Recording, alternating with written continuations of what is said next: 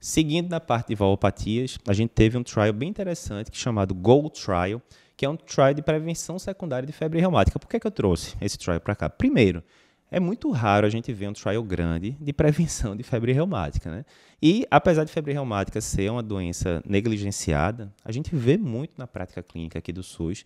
E atenção, né? Tem mais de 300 mil mortes por ano no mundo de cardiopatia reumática. Então, é uma coisa ainda prevalente em países em desenvolvimento e que aqui no Brasil a gente vê bastante. Ok, o que é que esse trial viu de diferente? Quando você vai para as diretrizes da SBC, por exemplo, você vê lá as indicações de prevenção secundária de febre reumática, né? Com bezetacil, basicamente, a cada 21 dias. E o tempo que o paciente vai usar depende. Se ele teve febre reumática aguda, mas sem cardite, é por tanto tempo. Se ele teve cardite e ficou com sequelas relevantes, né? Valvopatia moderada, valvopatia importante, enfim, ele vai usar por muito mais tempo. A grande dúvida que fica é o seguinte: anos atrás, lá no New England, foi publicado um trabalho onde eles faziam triagem de vários pacientes, na Índia, se não me engano, para ver se crianças e adolescentes tinham alterações valvares que poderiam ser resultado de, de um episódio de febre reumática não diagnosticado no passado. E viu-se uma prevalência alta em relação a isso.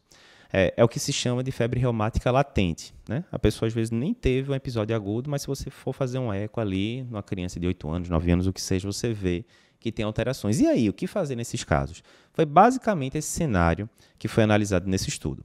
Então, o Gold Trial, como é que ele funcionou, certo? Ele pegava crianças é, no país africano, de Uganda, é, crianças entre 5 e 17 anos, chegava lá na escola, vamos fazer aqui uma triagem com eco e tal, e aí ele avaliava se tinha alterações sugestivas de sequela valvar reumática ou não. É, Detalhe, nesse trial, se visse já valpatia moderada ou importante, ou seja, uma coisa mais relevante, acabou. Ele saía do trial porque ele tinha que usar bezetacil mesmo e ponto final. O que ele estava procurando nesse trial era alterações, mas alterações bem, bem discretas. Ok. O que é que se viu? Eles tiveram que triar mais de 100 mil crianças para, no final das contas, né, crianças barra adolescentes, para, no final das contas, colocarem 900 pacientes no trial. Ou seja, você tem que triar muita gente para encontrar um caso realmente alterado. Beleza. E aí o que é que fazia? O grupo controle, que era o, o grupo que não recebia nada, era comparado com o grupo que recebia bezetacil a cada quatro semanas. Um pouquinho diferente do que as diretrizes da gente fala, que são a cada três semanas. E qual era o endpoint? Era a progressão da doença pelo eco. Fazia-se um eco no começo do, do exame, do trial, né, para saber que tinha alteração. E repetia-se o eco dois anos depois, né, ou seja, a pessoa já tinha usado várias doses de bezetacil, né, já que, que é mensal, e aí comparava. E aí um grupo de experts falava, não, ficou do mesmo jeito, melhorou, piorou. E aí o que, é que se observou?